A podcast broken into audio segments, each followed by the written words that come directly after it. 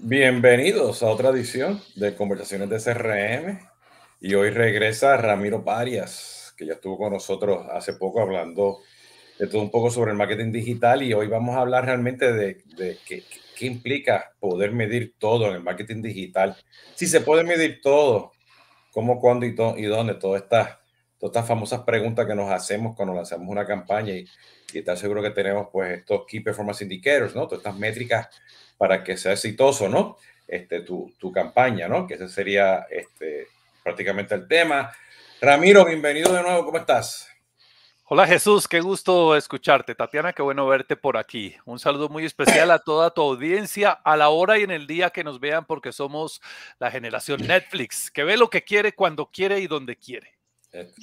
Correcto, sí, y en diferentes formatos. Además de eso. porque este eventualmente estará en formato podcast. De nuevo, este es Jesús Hoyo de CRM Latinoamérica. Como ya saben, estos son las eh, eh, conversaciones de CRM que lo tengo todos los martes, pues con, con, colegas este, y consultores que están en este mundo, pues de todo el mundo de CRM, que incluye todo el tema de Customer este, e, Engagement. Eh, y, y, vamos a hablar hoy prácticamente de qué significa todo esto para medir las, las campañas, ¿no? Tu marketing digital, ¿no? Tatiana, ¿cómo estás? Hola Jesús Ramiro, muy bien, muchas gracias acá tratándome de calentar, porque este frío está terrible, pero bien, todo Está haciendo frío en Colombia, pero los dos, tú, Ramiro, tú estás en Bogotá, ¿verdad? En la esquina más fría del Caribe más ardiente, Bogotá, Colombia, 2.600 metros más cerca de las estrellas. 8 grados de temperatura. Con sensación térmica como de menos 2. Más o menos, sí. Y Tatiana, tú estás, tú estás en el congelador este, de Bogotá, en Chía. Sí, desde mi ventana estás como a 10 kilómetros aproximadamente hacia ese costado. Sí, sí. Bueno, es pues el congelador. Yo estoy una linda población al lado de Bogotá. Sí, bueno, yo estoy en, en, en, la Florida, que aquí es húmedo y más llovió, entonces este, ni quiero saber, la esposa mía salió a caminar y me dice, no salgas para afuera porque el pelo se le pone así por la humedad que hay. Sí, sí, entonces eso que nos estamos viviendo pues en, en, la zona del Caribe, ¿no? Así que bueno, qué bien. Entonces, pues Tatiana, pues chévere, nos vemos ahorita al final. Ok, este, cuéntanos, este, Ramiro, ¿cómo estás?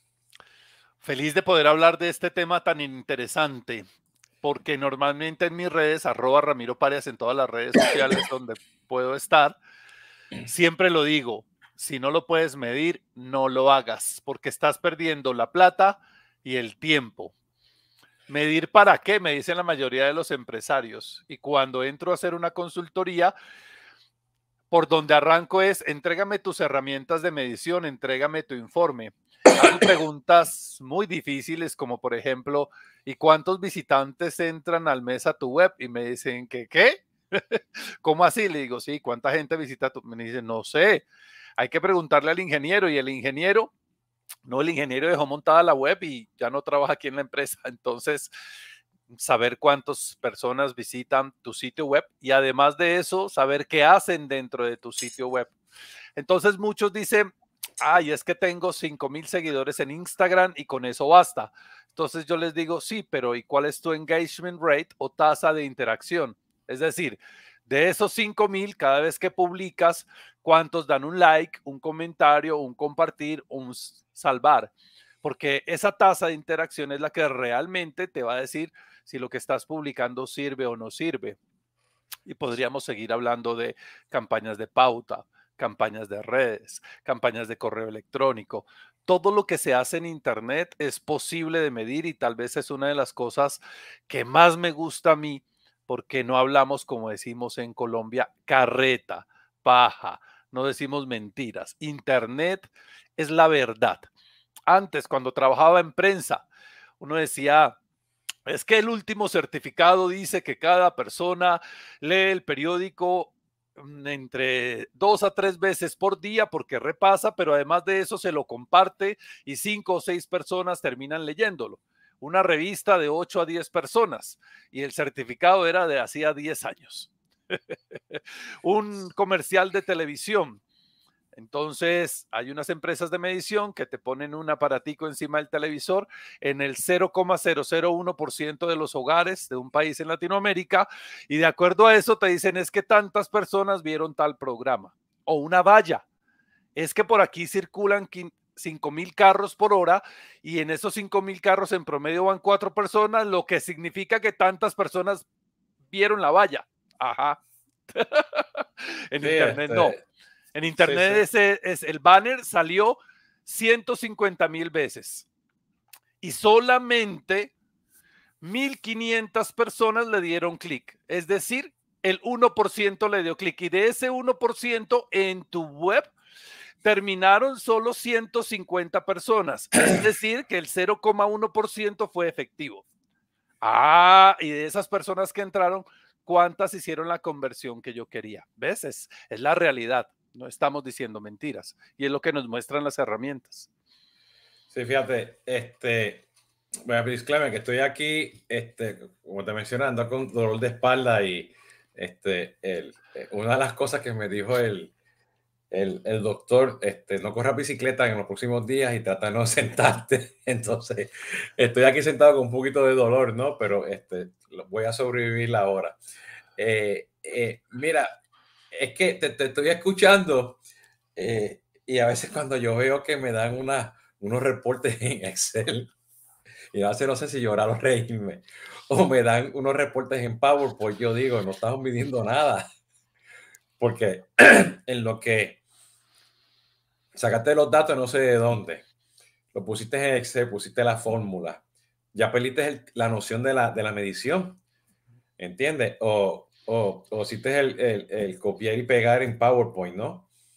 O utilizas herramientas como Google Data Studio que te traducen toda la Big Data y te la ponen en los KPI que realmente necesitas.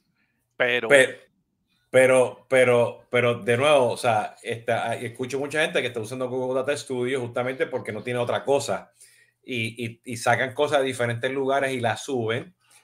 ¿Ok? Eh, eh, o eh, o sea, a mí lo que me gustaría, o sea, cuando hablamos de medición, o sea, a mí me gusta irme a lo, más básico, simplemente para poder entender hacia dónde es que vamos, ¿no?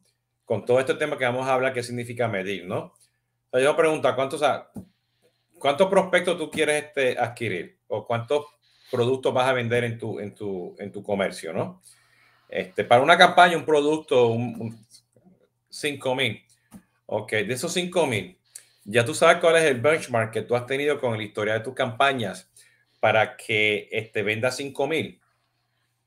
Entonces, no sé qué preguntarle al ingeniero, qué preguntarle al, al webmaster, porque no, no tienen ese tema. Entonces yo hago la pregunta. Y esto es una conversión básica, ¿no?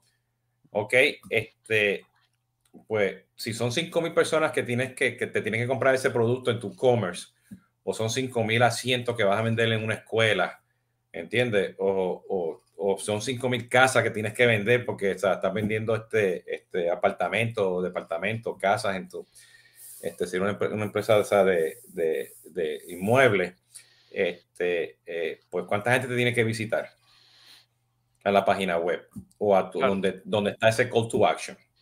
Página web, centro comercial, shopping car, o sea, el destino donde van, van a empezar ese journey, ¿no?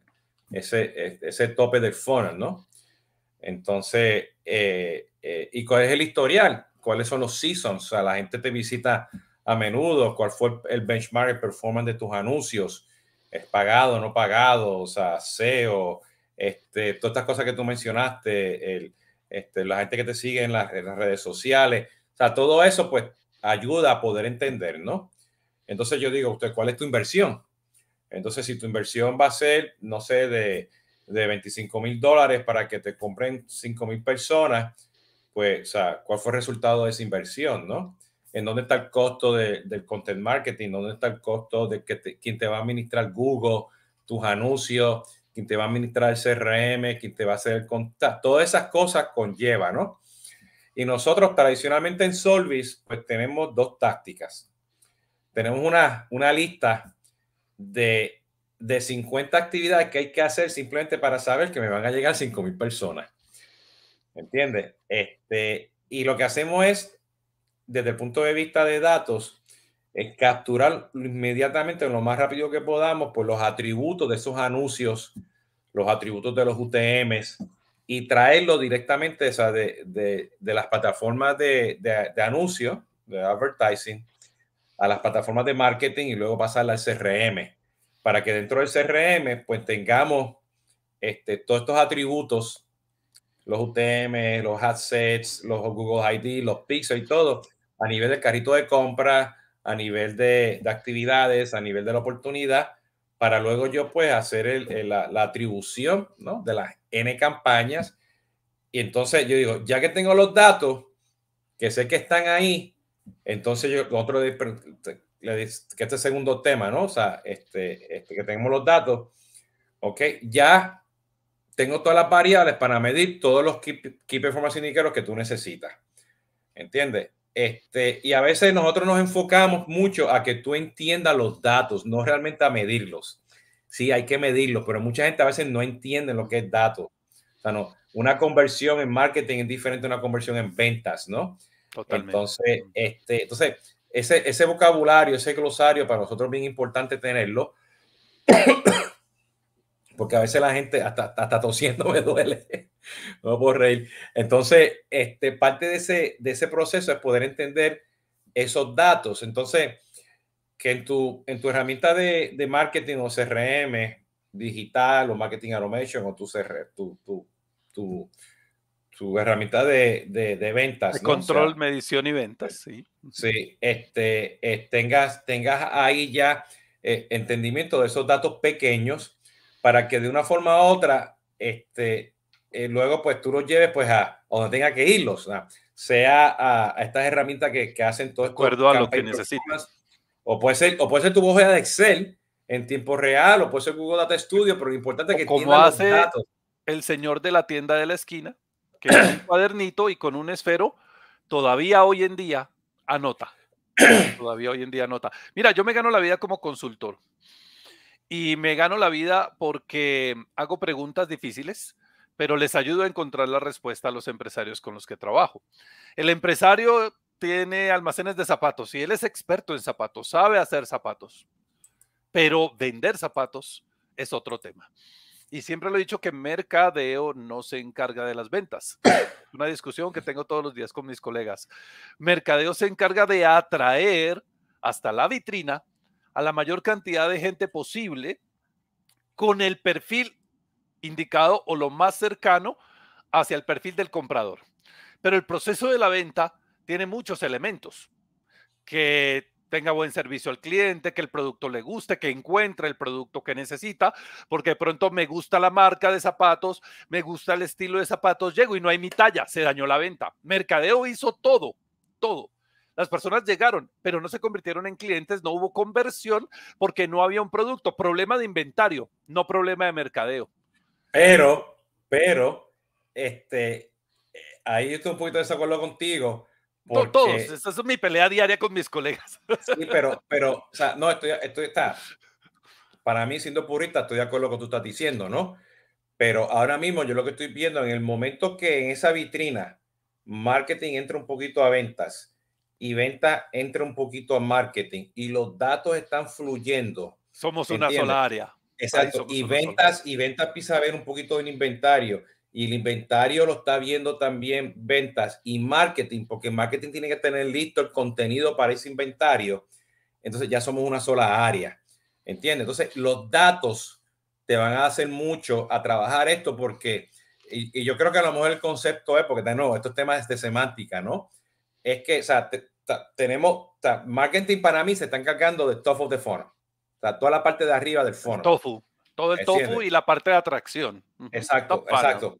Pero, pero en el momento que empieza la venta, ya estamos en, en el funnel ahí y, y, cuando empieza la compra, ¿entiendes? Ya estás en el final del funnel. O sea, que ese funnel tiene que estar integrado. Que si tú tienes unas roles y responsabilidades de atraer, este, generar consideraciones y una decisión de que posiblemente voy a comprar, pues eso todo lo, o sea, de atraerlo hasta que llegue a la vitrina, pues todo eso lo tiene que hacer marketing.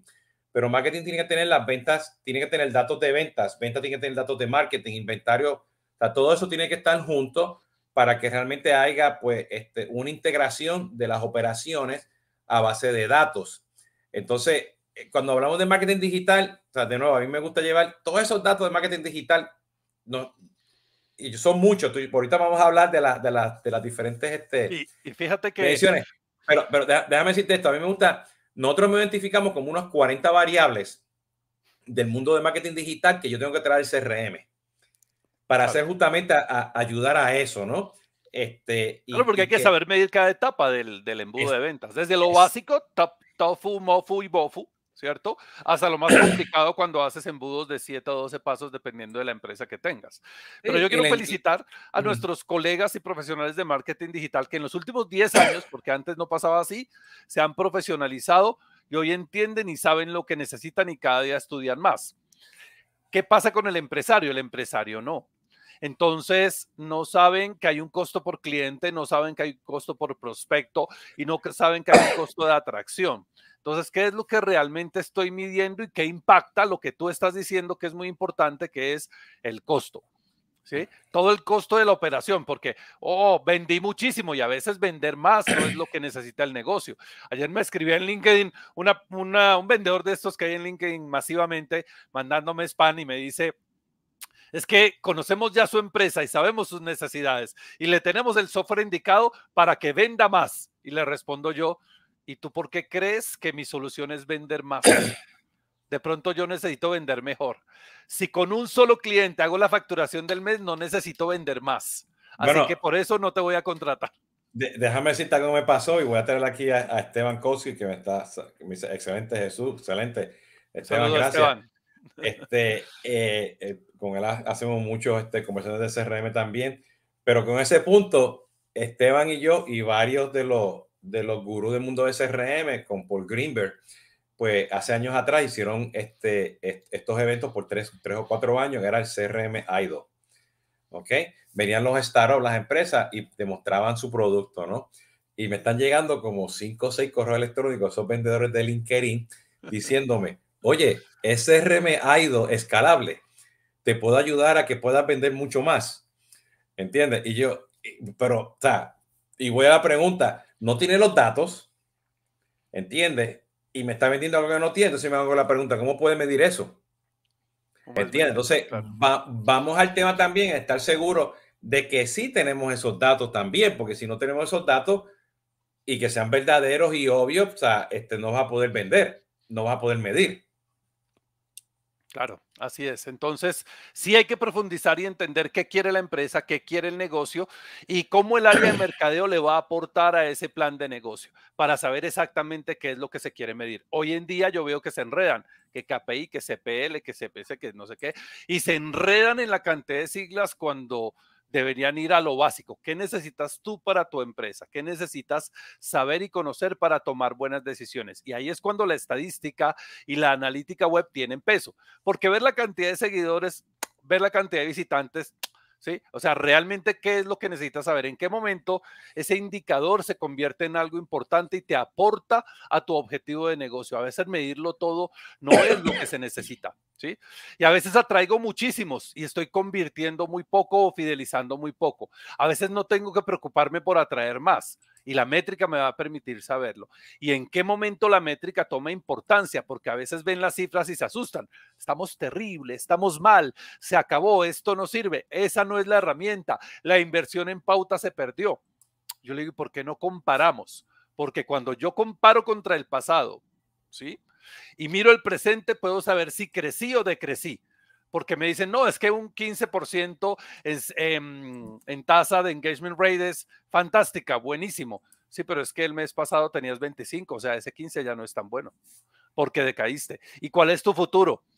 No, es que mi futuro es llegar al 35. Ok, ¿y por qué? Porque lo comparaste con tu competencia, porque es lo que necesita tu negocio, porque es una tasa posible de alcanzar en ese canal. Entonces, fíjate que son tres factores de la analítica web que hay que entender muy bien, que son pasado, presente y futuro. Y siempre, créeme, siempre es mucho mejor conocer lo que ha pasado en el pasado para poder comparar y tener una visión concreta del presente. Y a veces no saberlo es perjudicial, excepto si te ponen los cachos. Ahí sí es mejor no saberlo nada porque corazón que no sabe no sufre. Bueno, el entonces, resto, comparar. Correcto, entonces con lo que está, con lo que está diciendo, ya está Tatiana riéndose. Este, este, eh, con lo que estás diciendo, entonces, ¿cómo yo empiezo?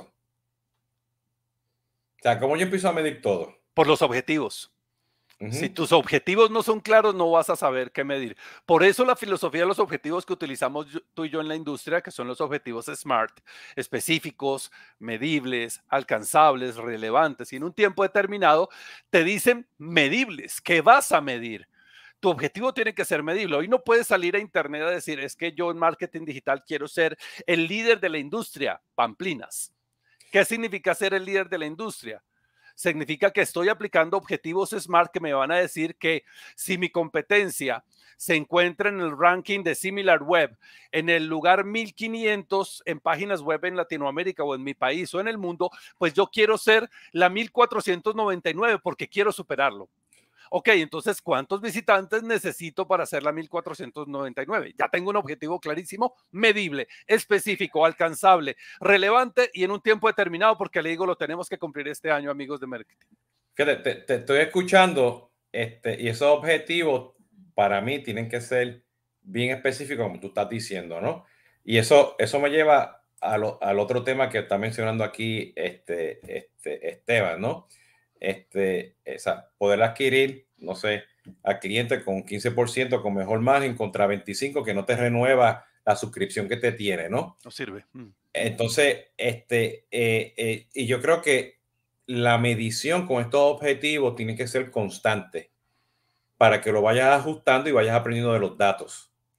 Entonces, si vas a empezar a medir con esos objetivos, o sea, hay que estar seguro que no esperes a los 30, a los 60 días a medirlo. O sea, para mí tiene que estar constantemente aprendiendo de los datos y esa, y esa, este, y esa, y esa medición, ¿no? porque y, y me gustó que usara el, el, el ejemplo de Similar Web y es justamente lo que este, este, este Iba a usar Alexa, aquí. pero lo cerraron antes de ayer, así que ya no tenemos más Alexa Web. Bye bye Alexa, fue un placer Sí, tantos y, años. Y lo, que está, y lo que está mencionando Esteban, lo que tú decís, o sea, el pasado, el presente y el futuro. Y si, o sea, si, si no entendemos esos datos, o sea, y tú fuiste muy específico, estos datos que pues, los voy a sacar de Similar Web para saber esto, para poder hacer esto, ¿entiendes? Y la gente, o sea, no entiende eso a veces. O sea, el objetivo, ah, yo quiero vender más. O sea, y pone un objetivo a muy alto nivel, ¿entiendes? Y no hay, o sea, no hay, no hay unos resultados, unos, o sea, como lo, lo que llaman ahora los, los OKRs, ¿no? Objective Key Results, ¿no? O sea, que si tú realmente vas a tener ese objetivo, enfócate en esos datos y que lo estés midiendo constantemente. No lo revises cada 30 días en Excel ni en PowerPoint. No, a los 30 días ya no hay manera de reaccionar. Un buen equipo de marketing digital tiene que revisarlos a diario, pero tiene que tomar decisiones semanales que afecten procesos mensuales. ¿Sí? A diarios porque yo todos los días, la mayoría de mis clientes están entrenados así y a las 10 de la mañana me están escribiendo, me están llamando, oye, ¿qué pasó? Porque esto se cayó, porque esto subió, porque tal cosa. A la semana hacemos un comparativo y revisamos y tomamos decisiones al final de, al final de mes, pero estamos pendientes encima, porque si sí, no, no te da. Y la idea es, si, si, yo traduzco esto en funcionalidad en el mundo de marketing automation, es que cuando yo entre a mi herramienta de, en Google, pues hay que entrar a Google, ¿no? Google Analytics. Pero si estás entrando a tu herramienta de marketing automation o de outbound marketing, es que tú entras y tú veas el performance de esa campaña ahí mismo.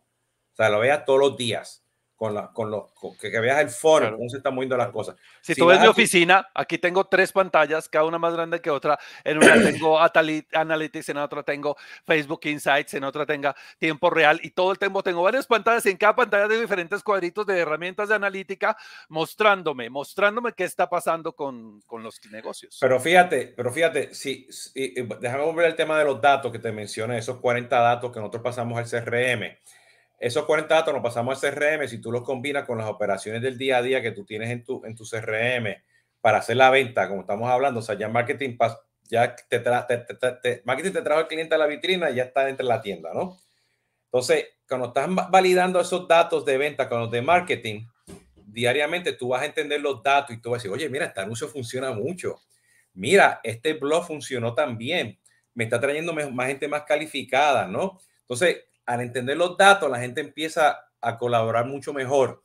Entonces, todos los CRM tienen su, lo que llaman la, su pantalla de inicio.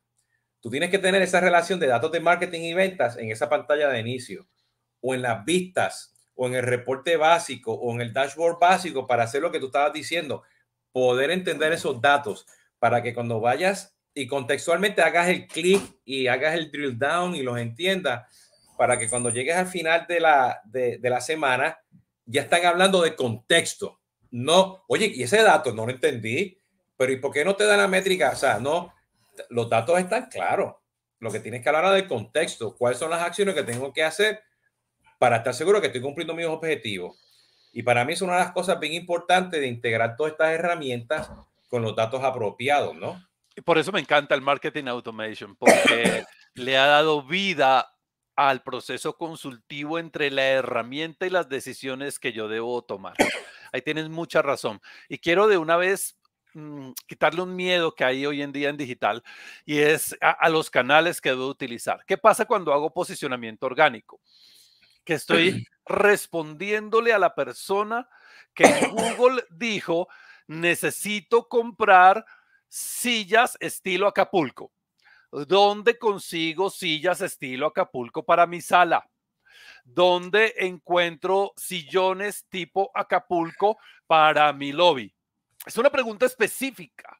Y cuando mi página web que vende sillas Acapulco le aparece como la primera opción en resultado orgánico, la persona va a entrar directamente y su intención de compra es mucho más alta que la mayoría. Por lo tanto, el porcentaje de, conversión va a ser mucho más alto. Pero llegan poquitas personas a la web porque es posicionamiento orgánico. Poquitas es que en una campaña mensual, caso real, te voy a decir, yo puedo hacer que mil personas por posicionamiento orgánico en un producto de consumo como ese puedan entrar. Activo campaña de pauta un Google Ads con lo mismo, sillas Acapulco, sillas estilo Acapulco, ya no van a entrar mil, van a entrar diez mil. Pero ojo que de esos diez mil, el 60, el 70% me va a rechazar. Y ahí es donde viene el trabajo, porque entonces el que está buscando dónde mando arreglar mi silla Acapulco, le va a aparecer el anuncio y esa persona no va a comprar, dice, no, esto solo venden nuevas, no arreglan y se sale. Entonces al técnico especialista le toca entrar a la plataforma y empezar a poner en modo negativo el que esté buscando dónde reparar, no, no le muestres el anuncio. Pero entonces el empresario dice, ¿por qué cuando me entraban mil me tenía más conversión en tasa y ahora que me llegan 10 mil, la tasa de conversión es menor? Pero nos estamos mostrando a más gente. Los objetivos de posicionamiento, Jesús, también se pueden medir. Entonces yo tengo que valorar la cantidad de gente, pero valorar la cantidad de gente que se relaciona y valorar la cantidad de gente en tasa y en número que logra conversión final. Y así paso fácilmente de cantidad de usuarios a costo por lead, a saber exactamente quién terminó convirtiendo. No se basen solo en el CTR, es decir, de cuántas veces que aparecí, cuántas veces entré. Y para eso están las herramientas. Hay que trabajar con Google Analytics, que me entrega muy buena información, y alístense porque Google Analytics Universal desaparece y nos vamos a quedar solo con G4. Lo que hemos estado renuentes, y me incluyo, a utilizar la nueva versión de Google Analytics es la definitiva, se viene con toda. Nos vamos para allá. Ya Facebook dijo, vamos a ser iguales que G4 porque Universal desaparece. Pero hay que trabajar pegadito a Google Search Console y mete tu plataforma de pauta unida a Analytics para que te pueda dar los dos enfoques, qué pasa con la pauta y qué pasa con el Google Search Console que te está mostrando la realidad de lo que la gente busca. Pero hay que escudriñar, hay que ir al detalle y entender la oportunidad de mercado, porque a veces poquita gente no significa que me está yendo mal, significa que hay un nicho y que yo le puedo trabajar a ese nicho y explotarlo. Señor, ¿qué me iba a decir? Bueno, es que, este, eh, eh, bueno, este, Esteban dice, muy buena charla, tengo que irme, pero excelente. Gracias, Esteban. Nos vemos hasta la próxima. Te busco, te busco más tarde, Esteban. Este, eh, háblame un poquito qué significa realmente este, moverse de, de, a la nueva versión de Google Analytics 4. Este, ¿Qué significa ese cambio? Porque si, si teniendo o no una metodología de medición, ¿ok? Me tengo, que, me tengo que mover y a lo mejor esta es la oportunidad para aquellas personas que no tienen una metodología, están midiendo, pero no tienen metodología, ¿entiendes? Pero si le ponen una metodología, este es el momento de aprovechar ese cambio y qué implica ese cambio también de moverse a la nueva versión de Google. Escuchamos a diario muchas herramientas, ¿no? Lo hablábamos ahorita, off the record, las UTM, el Google Tag Manager, la herramienta BCD. Pero si tú tienes claro qué quieres medir, te va a ayudar a entender las herramientas. Entonces, Google tiene su herramienta analítica y tiene su base Universal, que nos permite medir muchas cosas. Contenido, nos permite medir las páginas internas que más visitantes tiene y cómo cambian en tiempo real, saber cuántas personas se conectan al sitio web desde qué ciudad del mundo, desde qué fuente, qué los hizo llegar y en qué sección están. Y yo puedo establecer un, chat de atención al cliente de acuerdo a la página donde esté.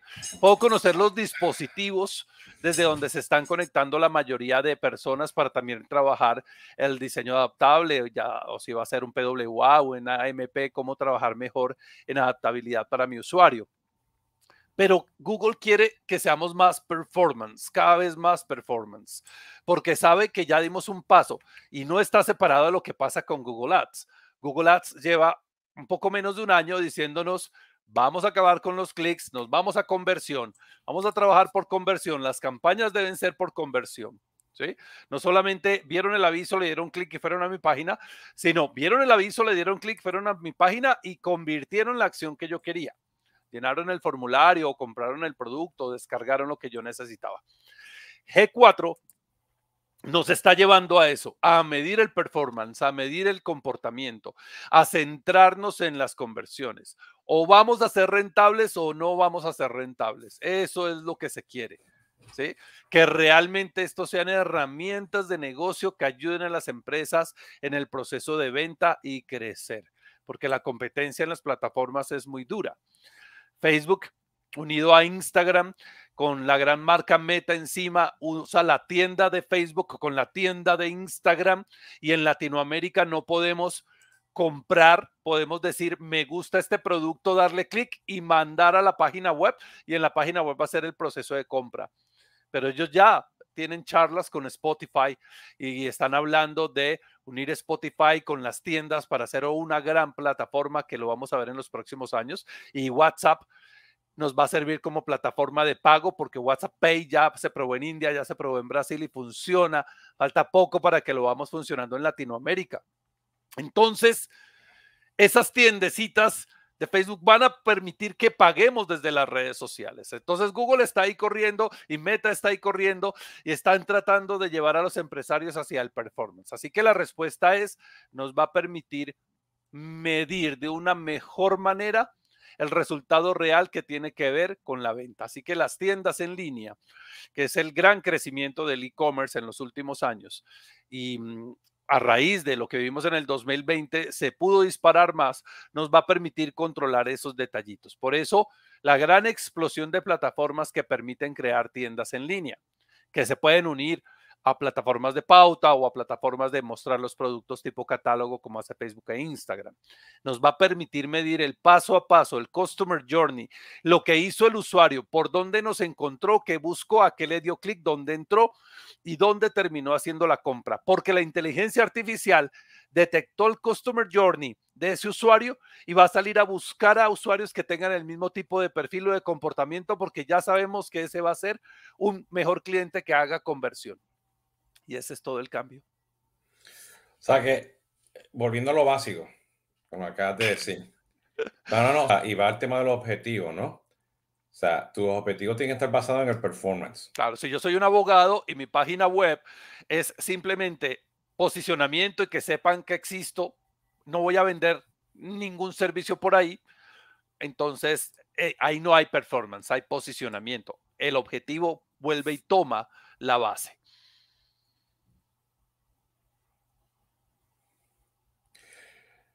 Sí, porque, porque estoy, o sea, que yo creo que, que o sea, el, el, el, el, enfoque que tenemos que tener ahora todas las empresas es entender qué significa la palabra performance, o sea, entender qué significa tener esos datos, entender las 20 cosas que tenemos que hacer para tener todo eso listo, ¿no? Porque aquí, aquí ya no, no es un tema de Google Analytics, es también está tu, tu commerce, tu, tu, tu de eso mensajería, este, este, es, parte esa de, de, de, qué conlleva hacer eso, ¿no? Claro, porque, porque, porque, es que voy a esto, es que y es, la razón de muchas de las cosas que yo estoy ahora, pues estamos aconsejando a nuestros clientes como Solvis este, y a otros proveedores que yo les doy este consejo, es que ahora todo es un ecosistema.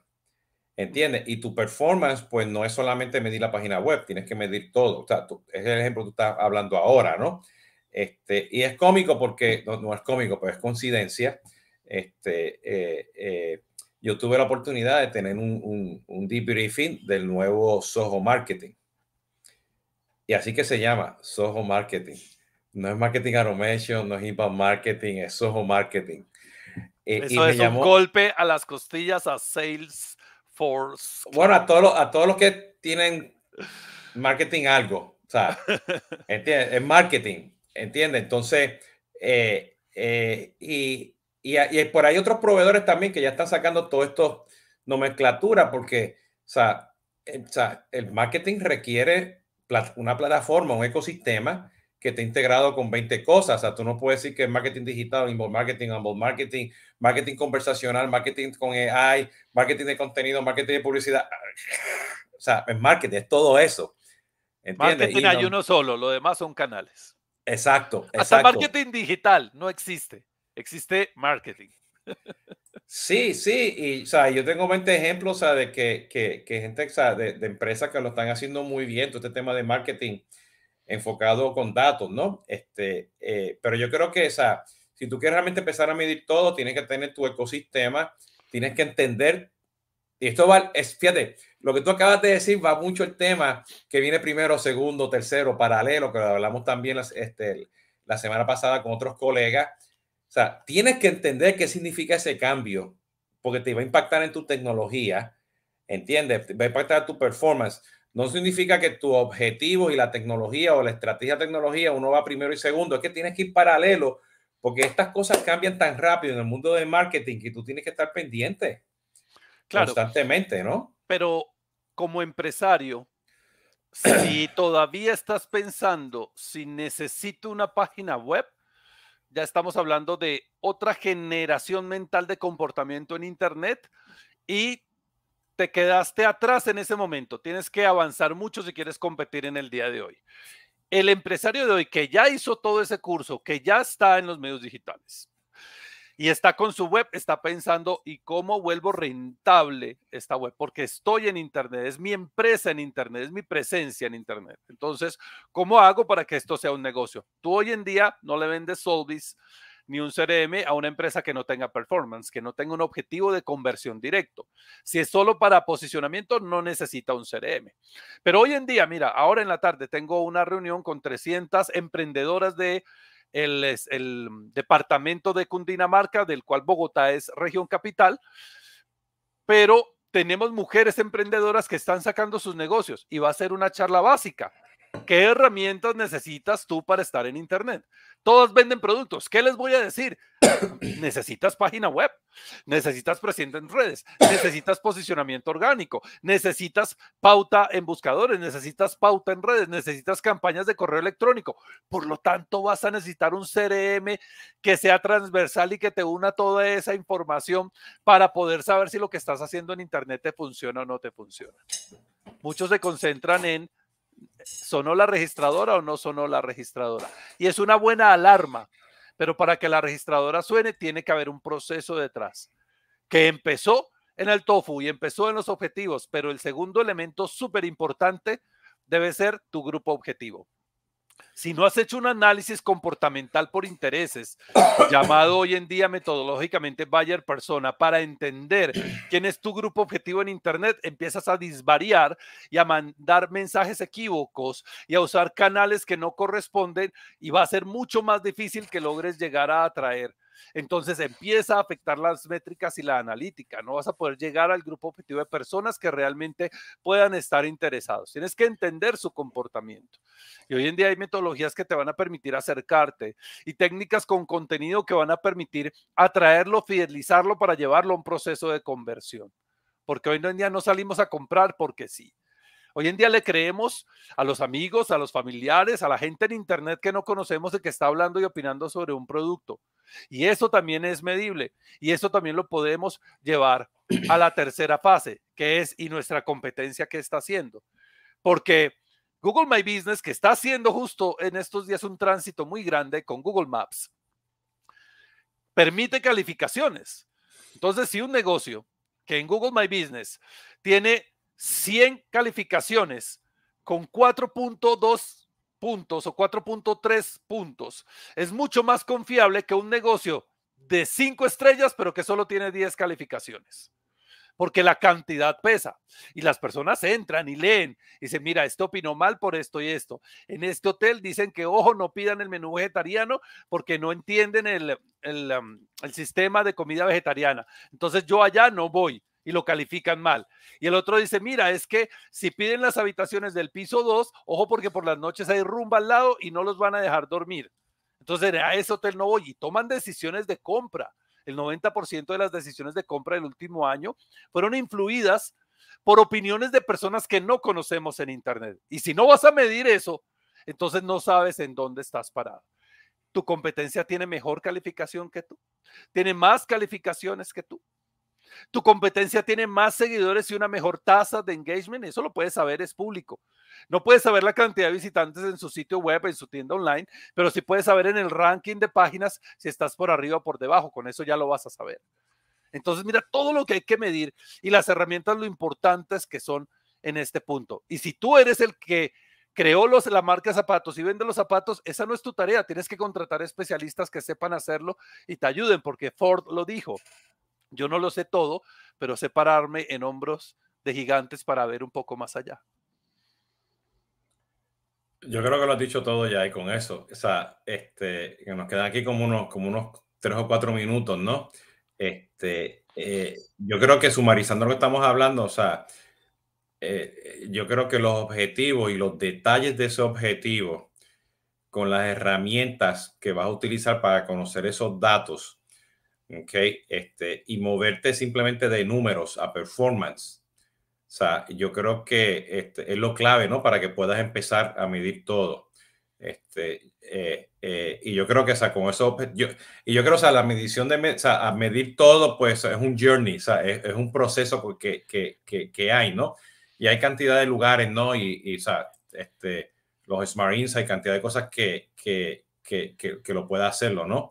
Este, eh, que que parte de eso, ¿no? Inclusive por aquí, y, va el tema, ¿no? O sea, que, te puedas ayudar. Creo que aquí este, Gloria Quintero nos está diciendo, hay una plataforma que pasa en Colombia que promueve estudio de marketing digital, significa que es mentira esa especialización. Ah, yo creo que no, o sea, este, yo soy todista. O sea, y me explicas si todista. Yo tengo que aprender de todo un poco. Porque si no aprendes de todo un poco, y hoy en día con todo lo que nos estaba mencionando ahora Ramiro, este, no vamos a poder entender. ¿Entiendes? ¿Qué medir? Entonces, si tú eres todista y tú sabes todo un poco, procura que en tu equipo, y no estoy hablando de equipo de marketing digital, en tu equipo de marketing o en tu equipo de CRM, en tu equipo de de commerce, en tu equipo de inventario, en tu equipo de, de customer experience, o sea, el equipo que sea, entiende, tú tengas gente con diversos skills que te van a apoyar a hacer, a medir todo esto y a optimizar todo esto pero tenemos que aprender de todo. Y hay 200 mil lugares para aprender de todo esto. ¿Entiendes? Pero no tienes que aprender todo exactamente, ¿no? Esa es mi opinión. No sé cómo tú lo ves, Ramiro. Sí, y entiendo un poco a Gloria que siempre hace unas preguntas muy buenas. Eh, cuando yo digo el marketing digital no existe, y si el marketing digital no existe, ¿por qué voy a estudiar marketing digital? Es una subespecialización del gran mundo del mercadeo y la, y la publicidad.